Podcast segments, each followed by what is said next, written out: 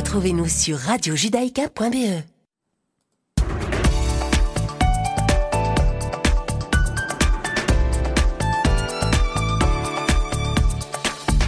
Bonjour à toutes et à tous, vous êtes bien sur Radio Judaïka, il est 17h et c'est l'heure de vos informations de ce mercredi 22 juin 2022. La coalition dirigée par le Premier ministre Naftali Bennett a franchi aujourd'hui le premier obstacle majeur sur la voie de la fin du gouvernement actuel en adoptant le premier des quatre votes nécessaires pour disperser la Knesset et forcer des élections anticipées. Incapables de s'entendre ne serait-ce que sur la dissolution, l'opposition et la coalition ont soumis plusieurs versions distinctes de la législation, neuf projets de loi de l'opposition et deux versions de la coalition. La version principale de la coalition a été adoptée avec 106 voix en faveur et une voix contre, tandis que les projets de loi de l'opposition ont tous été adoptés avec plus de 89 voix. Tous les projets de loi vont maintenant passer en commission de la Knesset pour préparer le prochain vote, la première lecture. Le Premier ministre sortant Naftali Bennett a visité plus tôt dans la journée la division militaire de Gaza dans le sud d'Israël. Nous résumons l'année la plus calme pour les résidents de Sderot, Ashkelon et les communautés frontalières de Gaza depuis 15 ans. La nouvelle normalité dans le sud est la paix, la sécurité et une vie normale. Ce sont les mots de Naftali Bennett selon un communiqué publié par son bureau.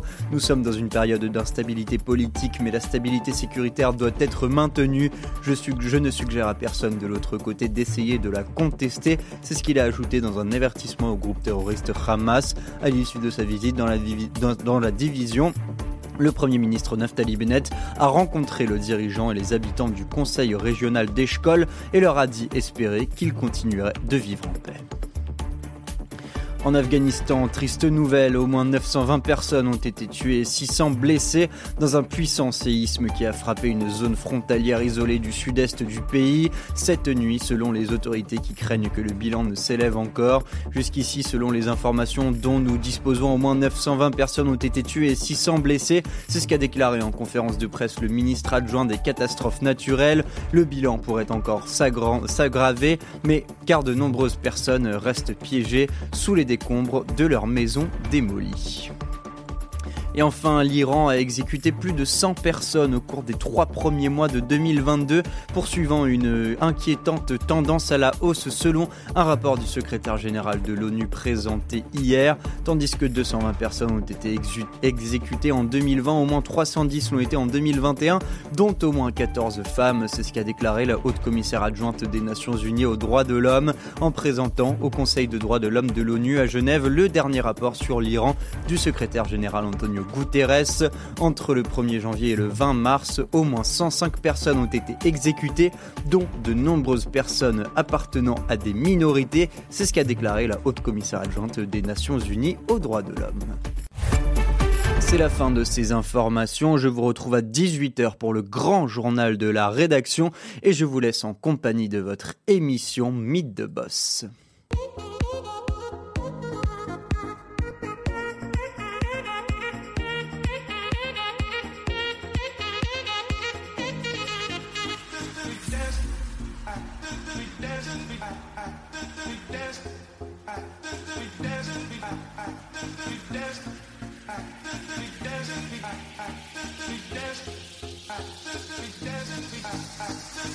Bonjour à tous, bonjour à toutes, ravi de vous retrouver.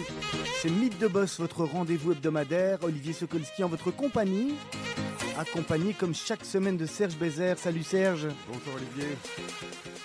Bonjour Olivier. Bonjour, toujours un petit problème de micro, ça doit être réglé. Euh, bonjour Olivier quand même. Bonjour Serge. Je suis content de vous voir.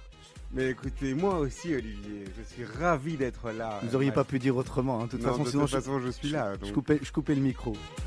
Allez, notre invité du jour, il s'appelle Esfan Derek Tessadi. Bonjour Esfan. Bonjour, bonjour. Salut, euh, salut tout le monde. On, parle directement Esfan parce que pour les gens qui, te connaissent, c'est Esfan. Avec plaisir, Olivier, surtout qu'on était à l'école ensemble. Voilà, nous, on, ne va rien cacher aux personnes qui nous écoutent. Nous, on va se tutoyer parce qu'effectivement, euh, on, a, on, a écumé, on a écumé quelques, quelques bancs ensemble euh, à l'école. Et... C'est clair, on a quelques souvenirs. On pourra en parler si tu veux. Non, je suis pas sûr. je suis pas sûr que ça soit une bonne idée, surtout si mon fils va écouter l'émission. Je crois pas parce qu'en plus, voilà, il pense que. Mais non, que des belles choses. Que des belles choses. Papa était très très bon. Exactement. Merci beaucoup. L'émission est terminée. Moi je, trouve, ça assez intéressant en fait pour une fois. On va retourner l'histoire. On, va le on va le faire à l'envers. Alors Esfan, toi, tu es le, le CEO de la marque de vêtements euh, belge qui s'appelle Essentiel. Exactement. Euh, qu'on a fondé en 1999 euh, avec mon épouse. Ingansea. Maintenant, ça va faire 23 ans. 23 ans de passion, 23 ans de, plein de choses fantastiques. Pas que fantastiques, mais, mais surtout beaucoup de bonheur et, comme je t'ai dit, beaucoup de passion. Voilà. On va revenir, euh, on va revenir sur essentiel un petit peu plus tard. On, on, va retourner, on va retourner dans ton parcours. On va retourner loin en arrière parce que tu as, une, une, belle, une belle et riche carrière, notamment, notamment à Bruxelles, hein, parce qu'il y a pas mal de, de monde qui te connaissent et que tu connais. Et donc, euh, et donc on va repartir. Euh, je sais pas, on va, repartir. On va repartir sur les bancs d'école ou pas ah ouais, Si tu veux, si tu veux, moi je suis tout à fait ok.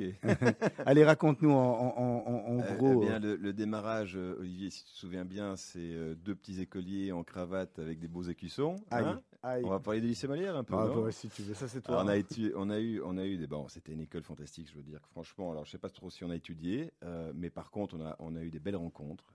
moi, j'en garde des souvenirs exceptionnel avec des amis que j'ai encore, dont j'ai un plaisir à voir, dont j'ai vraiment un plaisir quand tu m'as invité tout de suite. Je me suis dit, j'y vais faisait plaisir de, que tu me reçoives. Je te remercie d'abord. Et réciproquement. Euh, donc voilà. Bon, et puis après euh, Bruxelles. Bon, les études, c'était pas. Euh, je dois dire franchement, ça n'a pas servi à grand chose à part de faire des belles rencontres. Donc rapidement, j'ai commencé à bosser. Fallait, il, se passe quoi Il se passe quoi après les études, après le lycée Molière? Ben, après le lycée Molière, je, je, fais une très belle rencontre avec deux mecs très sympas qui avaient un peu plus que moi à l'époque. Je devais avoir 18 ans. Ils en avaient 21. C'était deux, deux chefs d'entreprise déjà flamboyants. C'était KNK, Cooper Bloom et Klepfish. Henri et, Philippe, je les ai rencontrés, euh, c'était à Paris, lors d'un salon du SEM, qui était à, ce moment-là, à l'époque, euh, le salon référence où il fallait être. Et je me souviens que j'avais été invité à, sortir au bain-douche. Et là, je les ai rencontrés euh, à table. On s'est rencontrés, on ne se connaissait pas.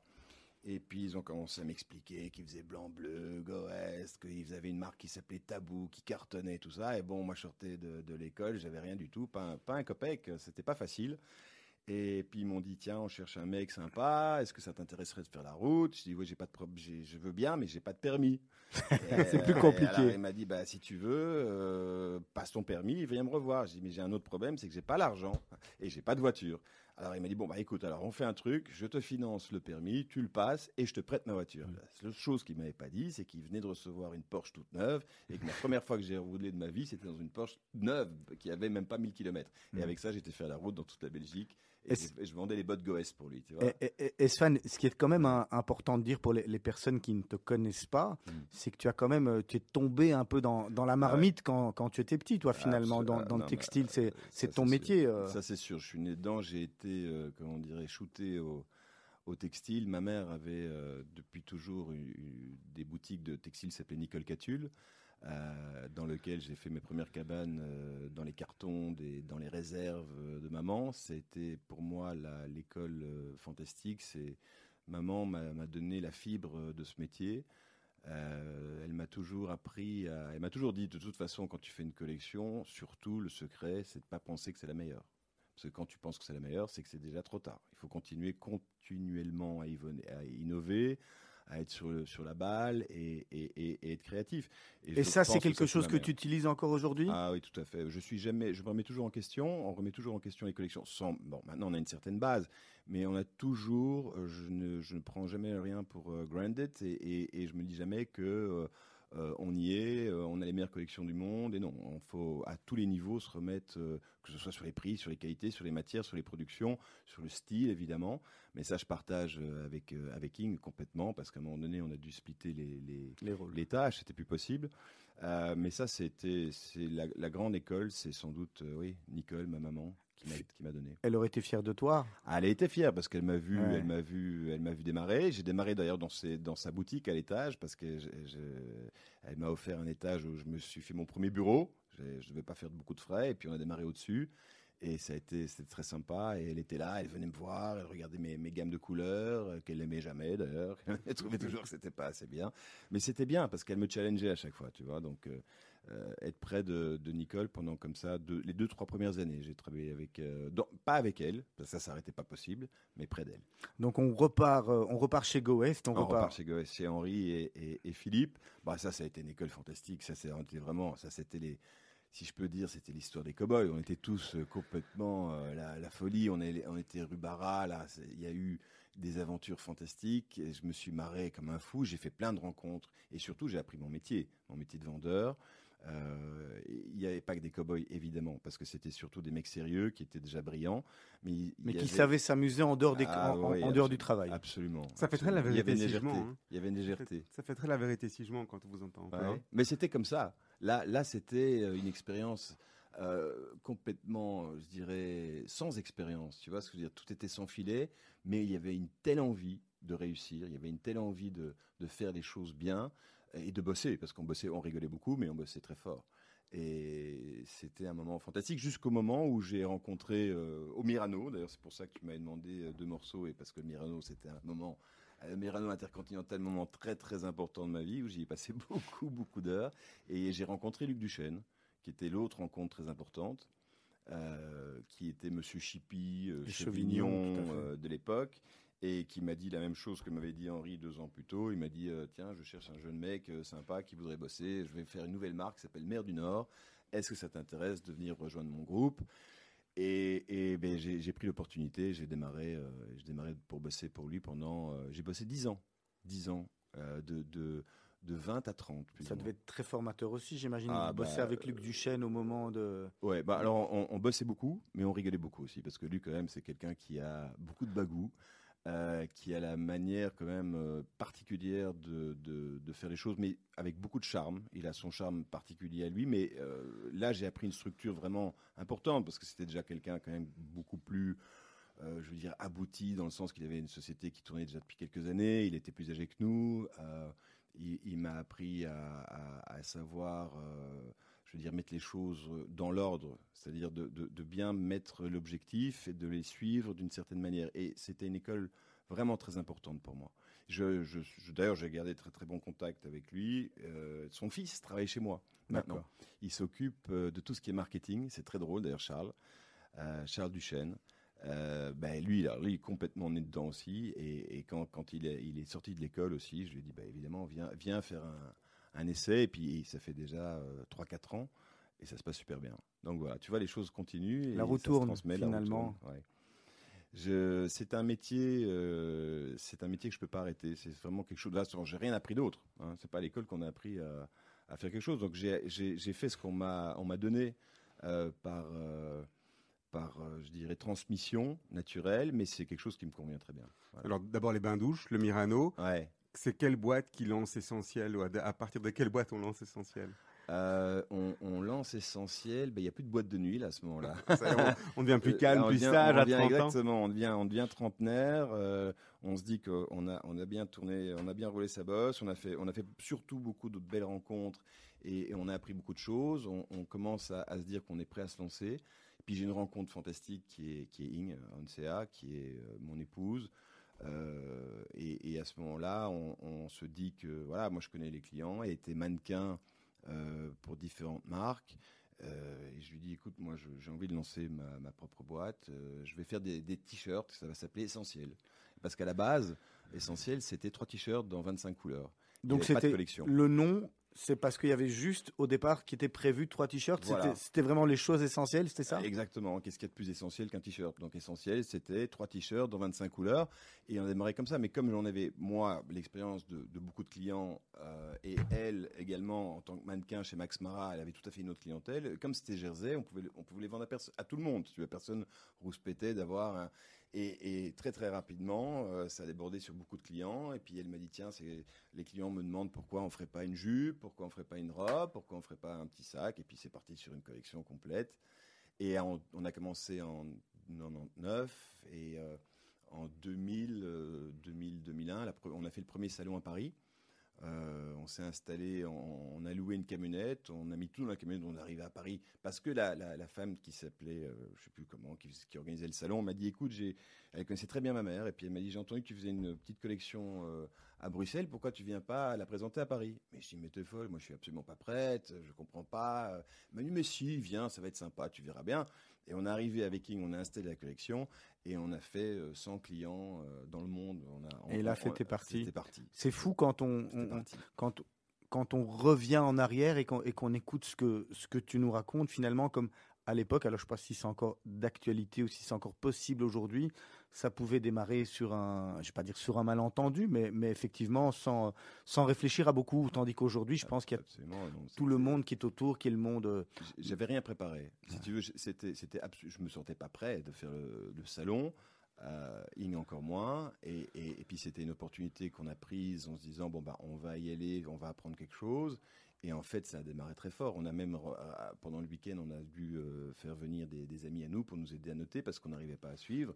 Et l'histoire était, plus que belle. Euh, maintenant, est-ce que ce serait encore possible? Je pense toujours qu'il y a des belles histoires, surtout dans notre métier du textile. Il y aura toujours des marques qui, qui disparaissent, a des nouvelles marques qui apparaissent. Maintenant seulement, c'est peut-être plus à travers les salons, c'est à travers euh, peut-être d'autres véhicules de, de, de- comme évidemment le e-commerce. Et, et puis euh, je connais des gens qui- ou des jeunes qui, qui ne démarrent, et qui, qui ne vendent que là-dedans, qui, qui, Que sur, une euh, plateforme et qui démarrent. Mhm. Donc je pense qu'il y aura toujours des opportunités.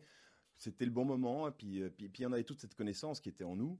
Et puis on, Qui est on a- on tout délivré d'un seul coup. Quoi. On va marquer une première pause Oui. musicale. Tu as présélectionné deux morceaux, Oui. State of the Art ou euh, I Feel Love. Tu nous dis par quoi on commence Euh, le premier morceau, euh, c'était euh, de Human League. C'est ça, Being Boiled. Voilà, c'est Ouais. c'est Mirano, ça, c'est le côté Mirano, c'était le romantisme, c'était c'était les années fantastiques. Enfin, on pourra en parler plus après si tu veux. Et, et par lequel des deux tu veux commencer? Par celui-là ou Donna Summer? Par le premier, Allez. qui est de Human League. On se retrouve d'ici quelques instants.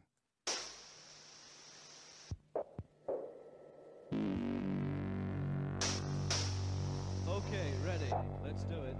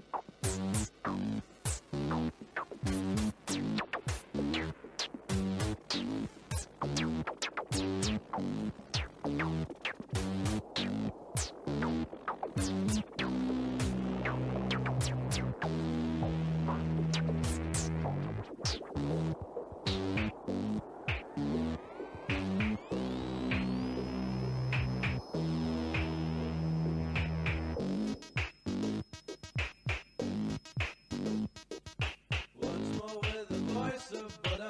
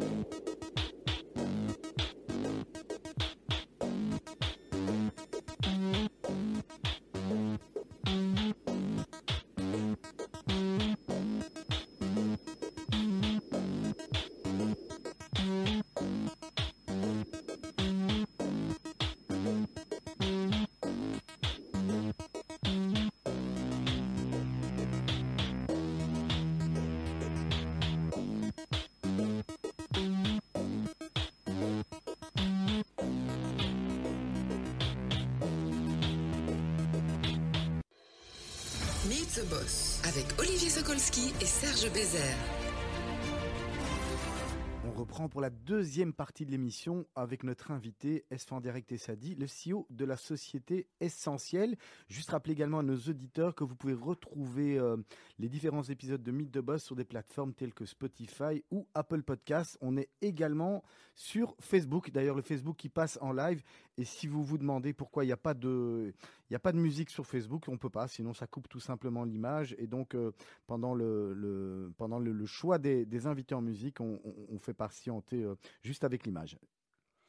Alors, Esfan, on peut, euh, on peut reparler peut-être deux minutes après cet un, un interlude musical euh, des années Mirano et à quel point elles étaient importantes et à quel point c'était des années euh, euh, importantes, pas seulement au niveau euh, du, du, du- du fun, du clubbing, mais, de la nuit, mais aussi de. Bah, écoute, j'ai- parce que quand, quand Olivier m'a demandé de choisir deux morceaux, c'est pas, pour moi, c'était pas facile parce que j'adore la musique. Et puis en même temps, je me suis dit bon, bah voilà, pourquoi, comment résumer une partie de ma vie? C'était, euh, c'était la partie New Wave qui était, euh, bah, pour moi, c'est le, le Mirano, c'était ce romantisme dark où tout était possible et où aussi j'ai rencontré euh, pas que la nuit où c'était, bon, c'était une liberté incroyable. Je pense qu'on a vécu des, sorties que je pense plus qui sont possibles, mais aussi où j'ai rencontré des gens très, très, très créatifs.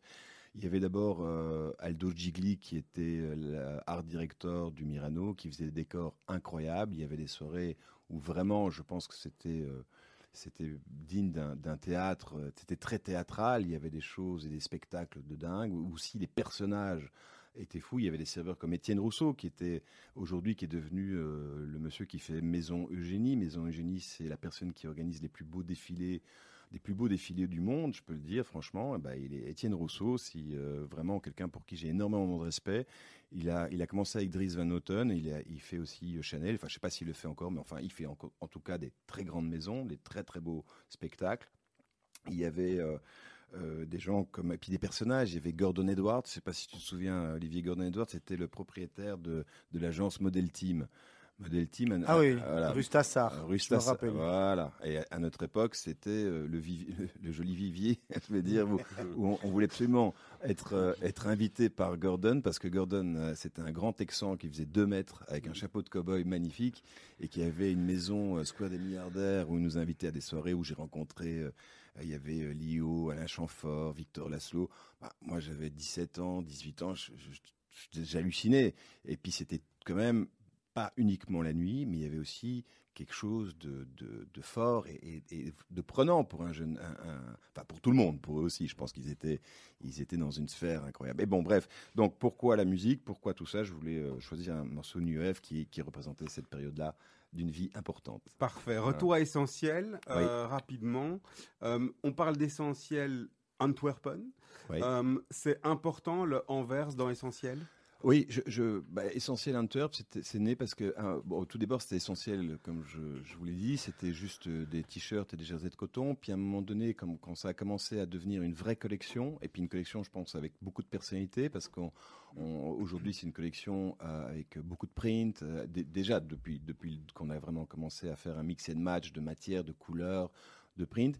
Et je pensais qu'avec Antwerp, ça allait lui donner une connotation plus mode. Il y avait ah, bon, bah, la fameuse école ou, l'Académie d'Anvers, qui est quand même une académie renommée dans le monde entier, où on a quand même euh, des grands noms qui sont sortis. Il y a cette fameuse année où, où, euh, où il y a sept stylistes très importants qui sont sortis, dont Dries, dont Anne de Meulemeister, euh, dont d'autres qui sont, qui se sont révélés euh, être des grands, grands talents. Donc je pensais que rajouter Hunter allait donner une crédibilité plus mode. Enfin, ça, ça s'est décidé très rapidement. Et je veux dire, il y a déjà plus de, plus de 20 ans que c'est essentiel Hunter.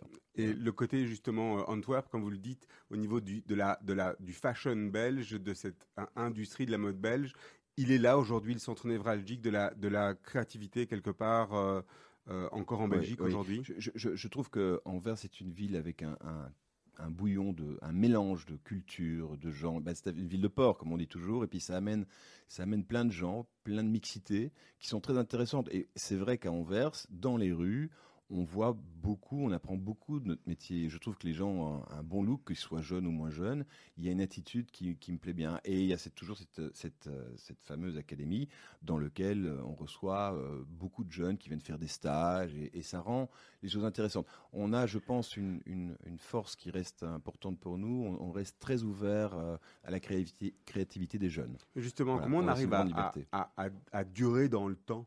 Mm. en étant euh, une marque, euh, une marque comme essentielle Euh, Comment est-ce Mm. qu'essentiel euh, continue à toucher son public? Est-ce que le public a changé en 20 ans? Bah, c'est sûr que. Alors, c'est drôle. oui, D'abord, la, la première question, c'est se remettre en question.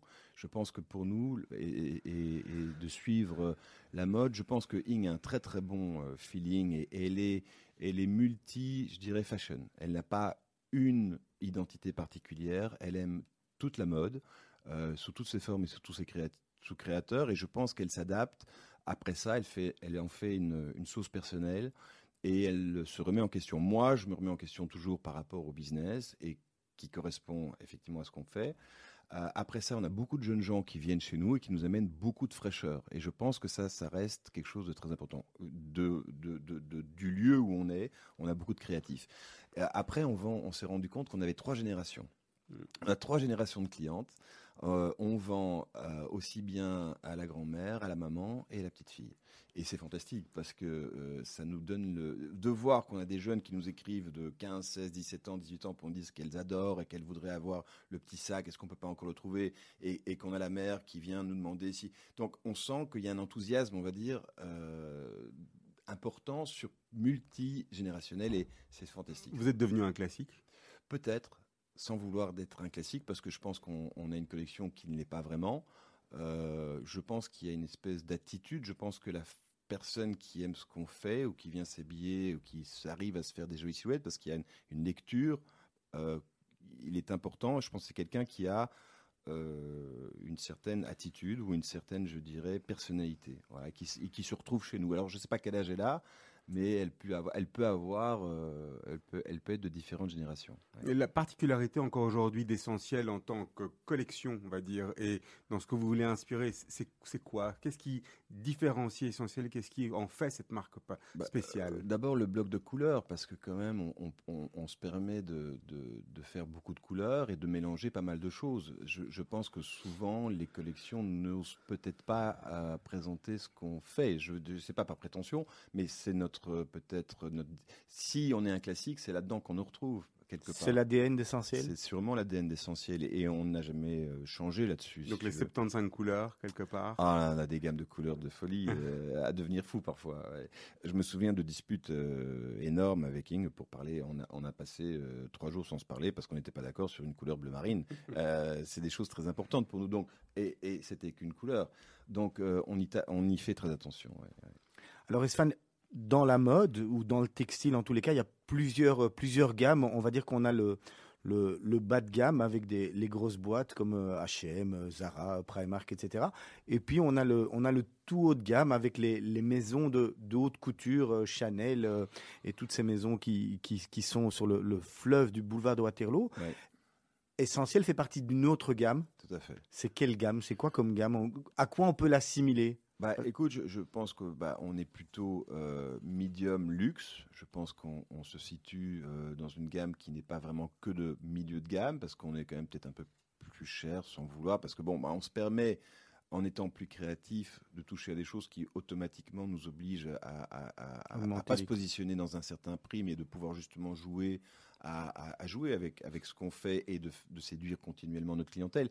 Donc le prix n'est pas continuellement, si tu veux, euh, notre life, de, notre motif de, de barème de ce qu'on peut faire ou pas. Par contre, euh, aujourd'hui, on est dans un segment où, euh, en Belgique, on n'a pas énormément, ce qui est dommage. Euh, la plupart des marques sur lesquelles on se retrouve en compétition sont Marques souvent des- françaises. des, marques françaises. Sandro, euh, pour ne pas les nommer, Ouais, Bache, etc. Enfin, toutes voilà, toutes ces marques françaises qui sont là et, et- et qui sont très bien où qui sont, mais aussi des marques italiennes et, et quelques, quelques marques danoises et suédoises aussi qui sont pas mal du tout d'ailleurs aujourd'hui, je trouve qu'ils sont très créatifs.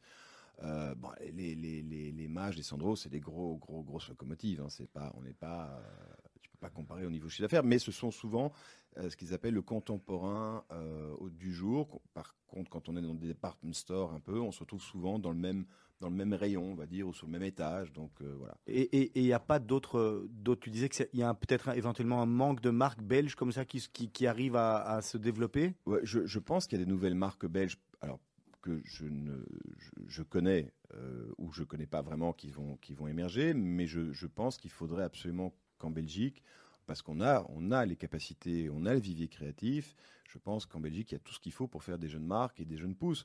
Maintenant, peut-être qu'il manque un peu de courage ou peut-être de, de, de facilité pour. C'est- plus dur de, c'est plus dur de démarrer essentiel d'Anvers ou de Bruxelles ou de la Belgique que si tu l'avais démarré de France ou euh, où c'est où c'est euh, dix fois plus grand euh, qu'en Belgique? Je, je pense pas. Je pense que si j'étais, euh, si j'avais commencé dans un autre pays, je pense qu'aujourd'hui la marque serait déjà à une taille beaucoup plus importante. Maintenant, par contre, pour notre créativité et notre liberté, je pense qu'il est, fantastique d'être à Anvers. C'est- pour moi euh, vraiment un grand luxe. Euh, si tu me parles de taille de marque, je pense que si on avait été en France, ce serait, euh, ce serait pas la même chose. Je pense que le business est beaucoup plus important depuis le départ, que ce soit en monomarque ou en multi. Hmm. C'est combien de collections par an essentielles aujourd'hui? Est-ce qu'il y a encore les, les collections d'été, les collections d'hiver qui font euh, les deux grosses saisons? Mais est-ce qu'au milieu, il se passe quelque Oui. chose aujourd'hui? Est-ce que le- les clients finalement sont jamais satisfaits, ont toujours besoin de nouveautés de- On, raison. fonctionne plus comme avant avec deux collections? Non, on, on fonctionne plus comme avant euh, en deux collections. Nous, en tout cas, on fonctionne, on va dire, en, en six collections, mais avec deux deux fois l'hiver et l'été qui sont les plus importantes, si tu veux. Mais c'est pas non plus qu'on on veut absolument non plus euh, alimenter indéfiniment le marché, parce que je pense, c'est ce que j'ai dit à mes équipes il y a pas longtemps, euh, euh, less is more. Tu vois ce que je veux dire? Parce qu'on peut pas euh, galvauder notre métier. À un moment donné, on doit faire des belles choses, et il n'y a pas que le chiffre indéfiniment sur lequel on doit courir. Donc pour l'instant, on est plutôt en train de se concentrer à faire le mieux ce qu'on peut, les plus belles choses, et c'est d'avoir des, des, des quali- de la qualité euh, et de séduire, de continuer à séduire nos clients, ce qui fait notre premier métier. Alors on, on reste créatif, et si demain matin euh, on restera sur le même volume d'articles, mais ils sont divisés, si tu veux, dans une période de temps Mm. euh, différente. Alors, tu penses quoi au- aujourd'hui, enfin à l'époque, euh, à l'époque dans, dans, dans le textile et dans d'autres dans d'autres domaines, il y avait les soldes, Oui. hein, qui étaient vraiment deux grosses périodes de l'année. Aujourd'hui, on a l'impression que ces périodes soldes sont plus vraiment là parce que euh, il y a des ventes privées, parce Ouais. que parce qu'il y a des ventes, euh, il y a des ventes euh, additionnelles, parce qu'il y a des ventes de presse, Ouais, etc. ça commence avant. Si les Ouais. soldes commencent déjà, tu as les pré-soldes, tu as les soldes, tu as raison, tout à fait. Non, bon. Alors, les soldes, ça devient moins important, mais surtout que ce que je, de nouveau, enfin, la, la direction qu'on a pris il n'y a pas longtemps, les soldes qui étaient un moment très important euh, où tu vendais, on va dire, beaucoup et trop en solde. Nous, nous avons décidé déjà depuis, euh, bah, c'était le Covid aussi qui nous a un peu obligés de, et, et tant mieux, c'est la chose positive du Covid, c'est de se dire qu'on voulait plus vendre en solde comme on avait vendu pendant euh, une période où ça était un peu normal et pas normal. Parce que fina- finalement, on, on scie la branche sur laquelle on est assis. Tout- tout tout. Je suis tout à fait d'accord. Donc aujourd'hui, j'ai dit up is up. Pour dire, c'est la seule chose que je sais dire en néerlandais. C'est fini, c'est fini. On n'en reproduit pas. On- on fait moins de quantité. Par contre, on sort des petits programmes de choses plus sympas pour continuer à faire plaisir à nos clientes.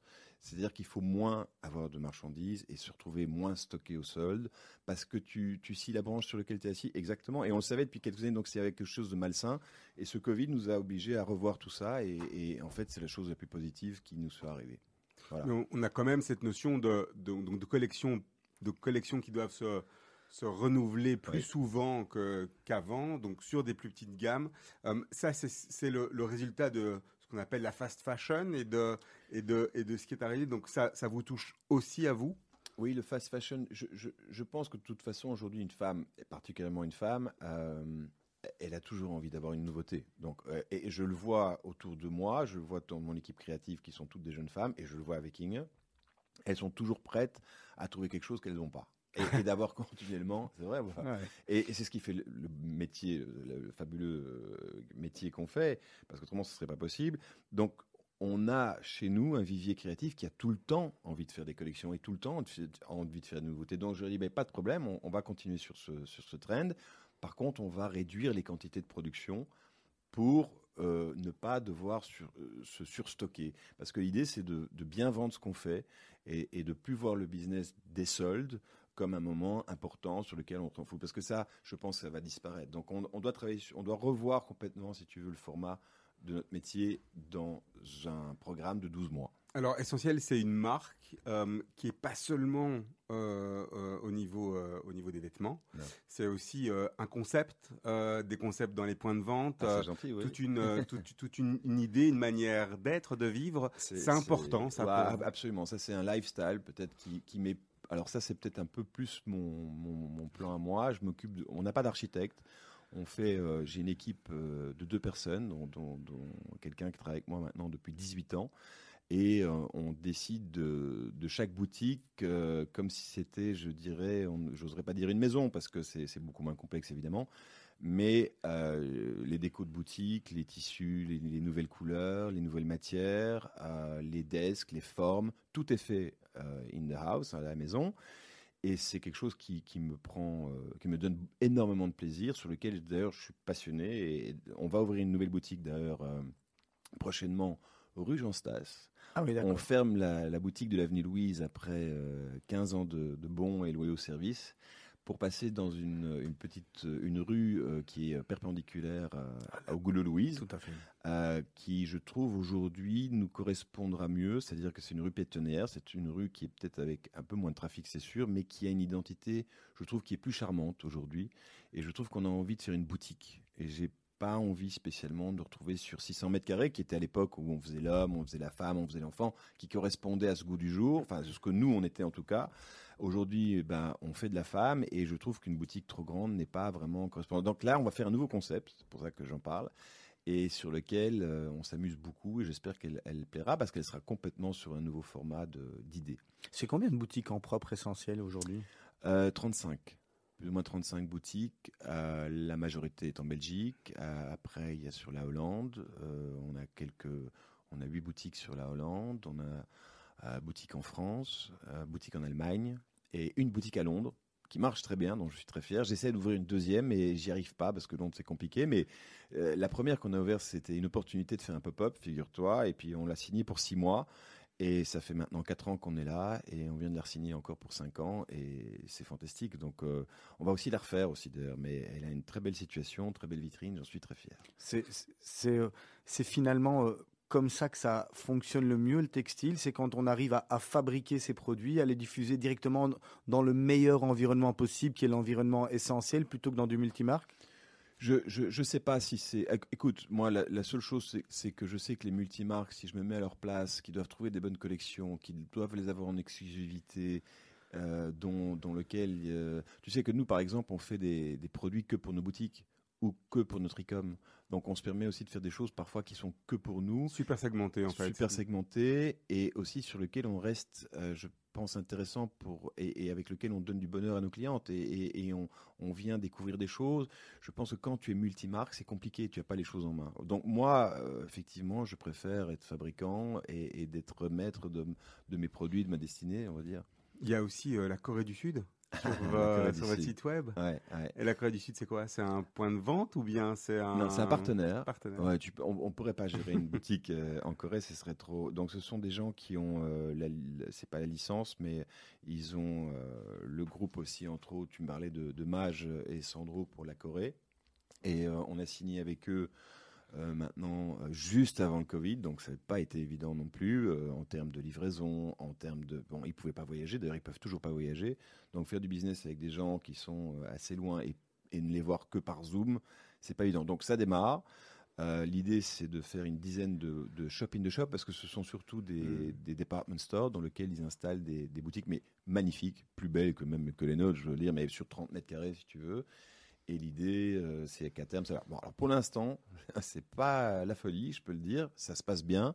On avait un programme d'ouverture de 10 boutiques sur deux ans. On, on est à 4 boutiques, donc. Mais c'est pas une question de quantité. La période, la période est spéciale aussi. On sort d'une. Ah période. bah, la période est plutôt, plutôt vachement spéciale. Alors en 2022, est-ce que le succès, c'est encore une croissance via des boutiques? Ou bien c'est plutôt votre, euh, votre euh, site web, votre, votre plateforme de commerce Ouais. électronique c'est, c'est, Comment est-ce que vous voyez les choses? Il y, a, il y a 10 ans ou 20 ans, c'était peut-être de se dire, ah ben, euh, on se projetait peut-être en disant, moi je vais être aux États-Unis, avoir ma boutique à New York, mon truc. Aujourd'hui, c'est, euh, je veux être présent sur le site de. Ouais, non, je, je pense qu'aujourd'hui c'est le multi-channel. Je pense qu'il n'y a pas, évidemment que le e-com est, est devenu, euh, bah, c'est ma première boutique de très très très loin. euh, En termes de volume, en termes de chiffres? En termes de chiffres, en termes de volume, c'est c'est devenu de loin la plus grosse boutique. sur des, euh, dans des pays où les boutiques, où les boutiques euh, physiques existent. Ah oui, mais la Belgique représente euh, 50% du chiffre d'affaires. même de, du e-commerce et du électronique. e-com. Euh, Oui, donc la, la Belgique, où on a notre plus grande flotte de boutiques, 50% du chiffre e-com est fait en Belgique. Après, c'est divisé sur l'Angleterre, sur l'Allemagne et sur la Hollande et un petit peu la France. Mais surtout Allemagne, Angleterre, euh, Angleterre, j'ai dit quoi? Allemagne, France. France, voilà.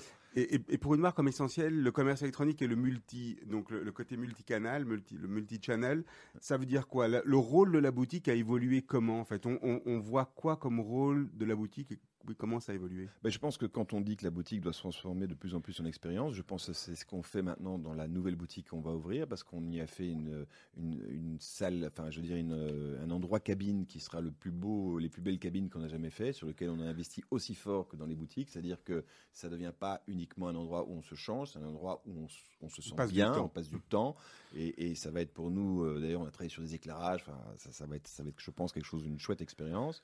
C'est aussi le moment surtout de, recevoir nos clientes euh, et, je pense de les, de les aider à, continuer à comprendre l'ADN, à avoir des... Donc il y a beaucoup de trainings qui sont faits au niveau de nos vendeuses, de, recevoir, de présenter, de comment aussi donner une particularité à chaque cliente et, pas...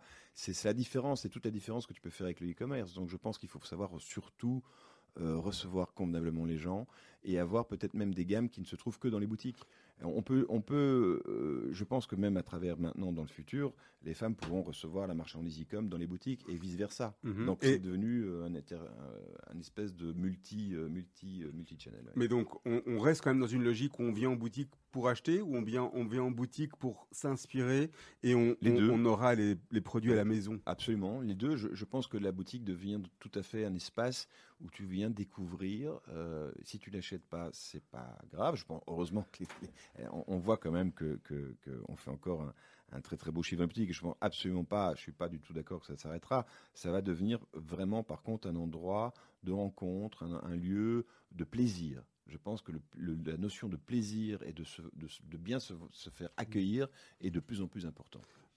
quelque part, euh, le- le développement aujourd'hui d'une marque comme Essentiel, il passe plus par là que par des nouveaux points de vente, des nouvelles franchises, Oui, des non. partenariats? Absolument. On, on essaie de grandir organiquement. On n'a pas pour l'instant euh, l'idée d'ouvrir une flotte de boutiques. Euh, la, la seule chose dans lequel euh, bon bah on a le on a trois channels, enfin on a trois canaux importants. On a le, le- les boutiques, on a le e-com, on a le grossiste ou le wholesale. Et euh, ces trois les trois différents canaux sont tous les trois en évolution. Alors certains peut-être plus évidemment dans le e-com parce que c'est c'est peut-être plus nouveau, quoique pour l'instant depuis, bah, il y a eu aussi le- le- les fermetures des boutiques, donc il y a eu des croissances à 100, 150% par mois par rapport à chaque année. Donc Les fermetures de boutique dues au Covid, dû au. Covid effectivement. Oui, Donc et, et la part qu'il a pris a, a explosé, a explosé. suite à ça aussi, Ah non, évidemment. ça a explosé. Donc, mais maintenant, les gens ont pris l'habitude, effectivement. Mais on, on voit que les boutiques ont repris depuis les ouvertures. On en est très content. La seule chose très importante qui va changer, c'est tous les marketplaces. Les marketplaces, ce sont euh, comme des department stores, enfin, ou des department stores. On en a parlé de Selfridges, par exemple, avec qui on a signé maintenant pour une ouverture en septembre. Donc, euh, les marketplaces, ce sont, si tu veux, un peu pour résumer, euh, on, a, on un stock central chez Essentiel. Ce qui a changé aussi la donne, c'est qu'avant, on avait des silos de stock. Aujourd'hui, on en fait un principal sur lequel on va pouvoir l'ouvrir à certains très gros clients, dont Selfridges. On parle euh, de euh, Bloomingdale's aux États-Unis. euh, on en a un autre en France. euh, voilà. Avec après une intégration au niveau de la supply chain qui est beaucoup plus flat, beaucoup plus facile. Facile. On peut envoyer des plus petites quantités, on n'a pas besoin d'envoyer des commandes X une, une fois par an, deux Exactement. fois par an. La seule chose, c'est la réactivité, effectivement, et d'avoir les interfaces qui nous permettent de, de, de- de pouvoir suivre. C'est le e-commerce, mais pour Oui. les, c'est le e-commerce, mais pour les entreprises en fait. Eh, eh, tout à fait. Je, je pense que de, de plus en plus, on doit, nous, euh, être responsables aussi de la marchandise qui se vend jusqu'à la fin. C'est-à-dire, nos clients euh, wholesale, il faut pouvoir les gérer jusqu'à la fin. C'est-à-dire que ta marchandise, la vitrine, la manière dont ils vont, euh, à qui ils vont la vendre, tu essayes, si tu veux, de pouvoir suivre ça au plus loin pour pouvoir justement avoir un résultat le plus positif Alors, possible. c'est intéressant de parler de, de suivre jusqu'à la fin parce qu'il y a aussi tout un débat sur le suivre de- depuis le début. Aujourd'hui, avec la traçabilité, euh, Ouais. traçabilité, tout le marketing Ouais. a beaucoup changé Ouais. Depuis les années folles du Mirano Tout à fait, où tout euh, était libre, où on a des trucs. Aujourd'hui, euh, tout le monde veut du contrôle, la traçabilité, tout savoir, tout comprendre. on, et, euh, et le côté vert aussi. le, côté éco-responsable, éco- éco-éthique, euh, tout ce que tu veux. Euh, ça veut dire quoi pour essentiel et comment, quel impact ça a eu sur vous, ça Ah bah énorme. Euh, je veux dire, d'abord, on a, on a, on s'est adapté. euh, Ça fait trois ans qu'on a complètement revu euh, notre côté production, euh, justement par rapport à ce côté green, qui est, qui est pas juste de le dire, parce que le dire, le- se mettre des missions et de pouvoir les réaliser. On a beaucoup, beaucoup de challenges et on les a commencé déjà maintenant. Je te dis, euh, on va dire vraiment qu'il y a, il y a deux ans, ça a démarré. Euh, donc d'abord, éthiquement, on a dû écrire à nos fabricants. Euh, la priorité, d'abord, la première, la première phase, c'était ça, savoir où, quoi et comment et avec qui euh, il, il se fabriquait. Les... Avant, on s'en foutait un peu. C'est pas qu'on plus. s'en- c'est pas qu'on s'en foutait. C'était au niveau, euh, bah, par exemple, les productions d'enfants, tout ça, nous, on- on touche pas, mais on a toujours su. C'était des questions depuis le départ très importantes. Mais très rapidement maintenant, sur tout ce qui a changé, c'est de savoir d'où viennent les tissus. Et, et est-ce qu'ils ont été faits effectivement d'un certain respect aujourd'hui écologique? Donc nous, la plupart des choses sont, sont toutes recyclées, la plupart des choses sont, sont faites d'une certaine manière au niveau des teintures, au niveau de... Donc ça, c'est nouveau. Ça, c'est aujourd'hui quelque chose. Moi, je vends, enfin, on vend aux États-Unis. Euh, j'ai été voir euh, il y a pas longtemps. J'étais, il y avait euh, la Fashion Week à New York. J'étais voir notre agent et je lui, je, lui parce qu'elle a vu tout le texte qu'on a préparé de présentation par rapport justement à tout ce sustainability et, et tout ce qu'il faut. Ils n'étaient pas encore aussi sensibles qu'on l'est en Europe. Tu vois, ça m'a pas choqué, mais je me suis rendu compte que là, on avait nous Il y a un décalage. un décalage. Mais ça va sans doute arriver. Euh, bah, les gens qui sont super forts là-dedans, c'est tous les Nordiques, mais eux depuis très très longtemps. Mais euh, voilà, il faut adapter une société. Euh, c'est pas toujours facile, mais c'est dans une de nos missions. Et j'ai une équipe super jeune et très très motivée qui sont en train de, préparer tout ça très très bien. Euh, voilà, c'est challenging en tout cas. Et est-ce que parfois c'est une, une- ça donne des limites à la créativité? Ou est-ce que vous voulez faire? Est-ce qu'il y a des couleurs ou des manières de... on- on- il y a des choses peut-être qu'on peut pas faire, même si d'un point de vue créatif Mm. on aimerait les faire, ou des, ou des, ou des tissus qu'on aimerait travailler, mais qui viennent d'un endroit ou d'une manière d'être... Ouais, je comprends. ta- Non, je, je pense qu'aujourd'hui, non. Euh, on a décidé de plus faire de cuir, par exemple. Ça, c'est quelque chose euh, personnel. Euh, J'aurais bien voulu. euh, Il y avait quelque. Bon, ben ça, c'était. Voilà, on a fait de l'éco, éco leather, comme ils appellent euh, Ouais. maintenant. Comme Tesla. Voilà. mais, mais autrement, je pense que non. On peut, on peut euh, se permettre plus ou moins tout. C'est juste faire attention. Les tissus, est-ce que d'où ils arrivent et comment tu peux les traiter. Dis-moi, Isfan, dans toute cette euh, belle entreprise euh, que, tu, que tu fais depuis, depuis 20 ans, jamais eu envie à un moment de, de passer la main, de revendre? Parce que souvent, les, les groupes comme les tiens sont approchés par des groupes un peu plus grands qui se disent bon, euh, Mm. ok, c'est le moment de, les, euh, de, de se dire je vais aller à la plage finalement. euh. non, j'adore aller à la plage de toute façon. Euh, À Anvers. j'a- à, Anvers, oui, il y a une belle plage. euh, mais c'est vrai. euh, non, écoute, euh, bon, on a été approché. On a été approché par des très beaux groupes dont, dont ça m'a fait. J'étais très fier. On a, d'ailleurs, on en a dialogué avec certains un peu plus longtemps qu'avec d'autres. Mais à la fin. euh, D'abord, j'adore, j'adore ce que je fais. Je suis complètement passionné. Ouais, on- on- on le sent, en tous les cas. Je, je- je reste sur la balle. C'est pas quelque chose qui euh, euh, sur lequel j'ai envie de, lâcher la main, non. Et puis je sens surtout, je suis entouré de, gens euh, très euh, très forts. Je pense dans des domaines variables. Je ne vais pas parler que de, de parties créatives, que ce soit du marketing à mon CFO, à, des gens qui, m'amènent vraiment à, un autre métier, une autre manière de faire les choses qui, qui, qui, m'emballe tous les jours. Donc non. Et si je vends, je pense que je, je sais pas, peut- peut-être un jour, je sais pas, on verra. En tous les cas, la pomme est pas mûre. Non, pas encore. Je serais prêt à faire rentrer quelqu'un, éventuellement discuter, mais ça fait toujours peur, tu vois. Je suis bien chez Oh, moi. on est plus- À on bon entendeur, à bon Euh, entendeur. non, mais on est- mais, hein. le, le fait de plus être maître chez soi, en tous les cas, c'est sûr que c'est plus la même. C'est le plus important. Voilà. Peut-être encore euh, revenir deux minutes euh, pour des questions, parce que ça m'intéresse. Je trouve ça intéressant d'avoir Ouais. votre avis sur la chose, ton avis sur la chose. Euh, on a parlé de fast fashion, on a parlé de collections multiples, on a parlé du fait que il n'y avait jamais assez de nouveautés et qu'on avait toujours envie d'avoir des choses nouvelles. Il y a tout un concept, il y a tout aujourd'hui une tendance aussi sur tout ce qui est euh, les friperies, tout Ouais. ce qui est euh, la seconde main. On voit beaucoup de magasins de, de, de- de vieux vêtements qui reviennent. Quel est votre rôle là-dedans? Est-ce que vous, euh, vous pouvez imaginer demain dire, ben voilà, il y a un essentiel euh, seconde main, un, un, vin- un vintage ou autre chose? C'est drôle, c'est drôle que tu me parles de ça. Euh, je peux pas le dire, mais il y a quelque pas. chose qui va se passer. D'accord, Voilà. va. Donc il y a quelque chose qui se passe parce qu'on se rend compte que c'est important, même parce que c'est euh, c'est moderne aujourd'hui, de revoir cet aspect-là. Il y a ce Vinted qui fait du très gros business et c'est pas une question de business uniquement. Ouais, C'est encore une question d'accompagner notre marchandise jusqu'au bout. voilà. Et, et dans ce côté, euh, si tu veux, ce- ce- sur ce niveau-là, on a, euh, on a quelques idées de lancement. Je ne peux pas tout dire, mais il y a quelque chose qui va se passer. Tu reviendras nous dire alors. Avec grand plaisir. Allez, Shan, on va attaquer les questions de la fin. On te pose une petite question rapide, tu réponds rap- rapidement si tu sais, si tu sais pas, tu dis je passe ou si t'as pas envie de répondre. C'est quoi la, plus- la- la chose la plus folle que tu as fait dans ta vie? La chose la plus folle que j'ai fait dans ma vie, euh, je suis parti euh, à Rio quand j'avais 16 ans avec euh, deux potes. Voilà. Une phrase, euh, un dicton que tu aimes, que tu aimes utiliser, que tu, tu fais, euh, que tu transmets à tes équipes. La vie n'est pas un long fleuve tranquille. C'est le cas? Ah ouais, c'est clair. Si tu regardes un fleuve, il est jamais droit. hein.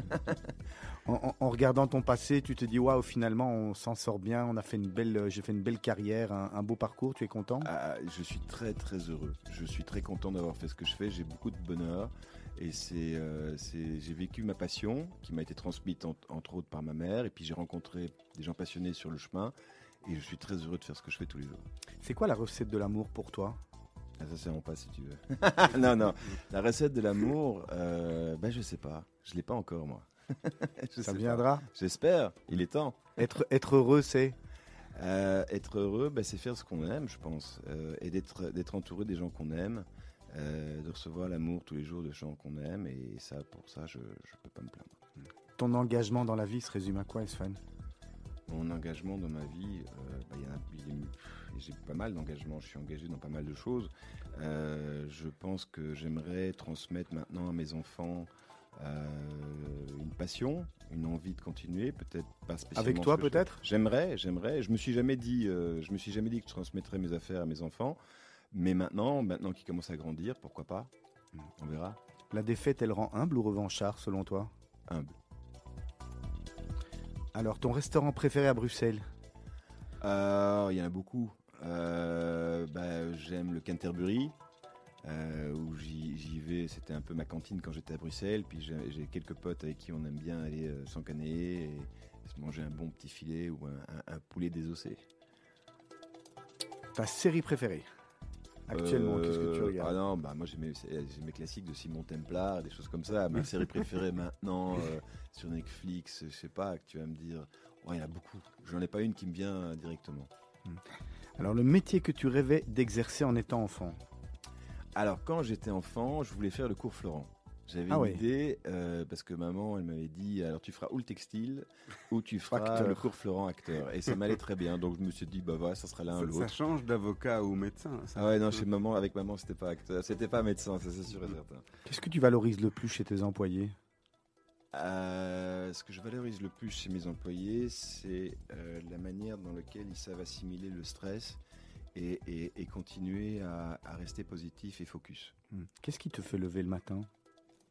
À la vie, tout simplement. J'adore me lever le matin. J'adore, je, je- démarre très tôt. Euh, je vais faire du sport, euh, j'arrive très tôt au bureau, euh, je me pose pas que c'est automatique, c'est un grand bonheur.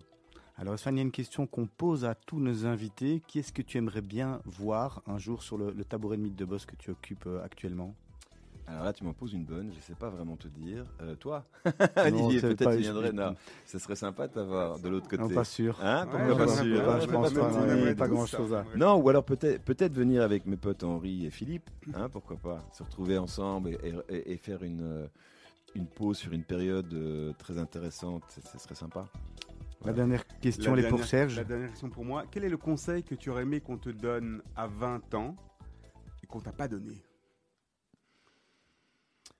Euh, écoute, moi j'ai pas fait d'études, donc euh, je me suis lancé, euh, je veux dire par feeling, par, notion de ce qu'on m'avait transmis, ce métier de la mode. La seule chose que je me rends compte et que je réduis, c'est- quand même que c'est- très important aujourd'hui de pouvoir avoir ces notions quand même de monter une société, c'est complexe. Et, pour, pour pas faire trop d'erreurs ou pour en tout cas les éviter, je pense que euh, il faut être bien entouré. C'est très important à tous les niveaux.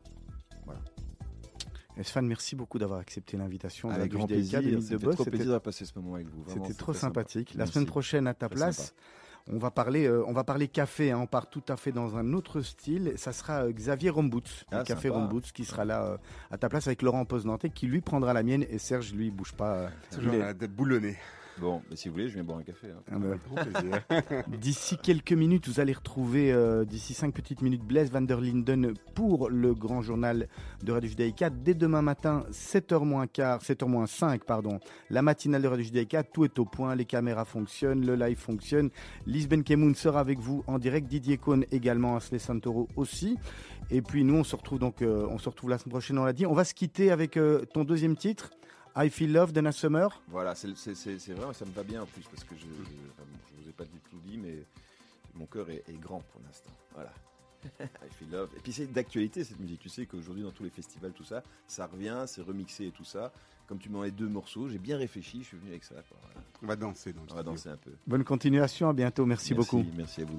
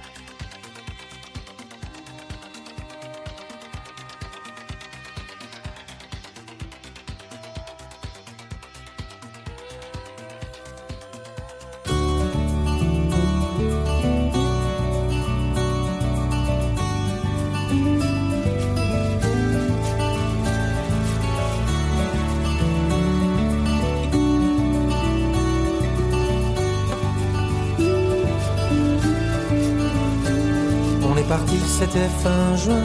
S'est embrassé, serré la main. Un pour tous et tous pour un. Et puis chacun a pris son train. On avait tous aussi peur.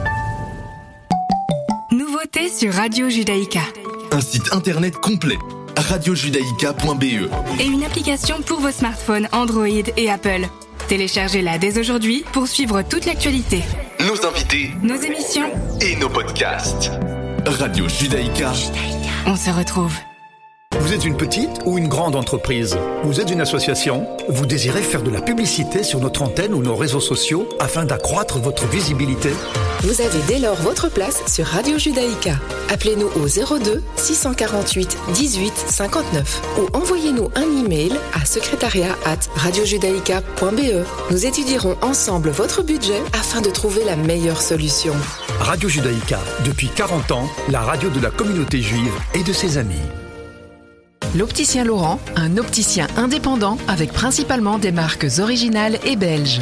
Découvrez auprès de votre opticien Laurent des lunettes pour être heureux, pour profiter de la vie, pour s'amuser et pour rire. L'Opticien Laurent, un opticien différent près de chez vous. À XL, 20 avenue de l'Université. Suivez-le sur Facebook et Instagram. La. Bienvenue à bord d'un de nos vols El Al de Bruxelles à Tel Aviv pour vous amener au soleil. Téléchargez l'application Dreamstream by El Al et profitez de notre programme de divertissement sur votre appareil personnel. Un service souriant en classe affaires digne de ce nom ainsi qu'en classe économique. Un repas léger et des boissons offerts à tous. Notre programme MatMid vous offre des possibilités variées pour vos points accumulés. El Al, plus qu'une compagnie aérienne, c'est Israël. Rendez-vous vite sur elal.com ou chez votre agent de voyage. Bonjour, c'est Michel Boujna. Saviez-vous qu'en faisant un don de 120 euros ou plus par an au MDA Belgique, en cas de besoin, vous bénéficiez en Israël de la gratuité totale de l'intervention du Magen David Adom pour vous? Votre don au MDA Belgique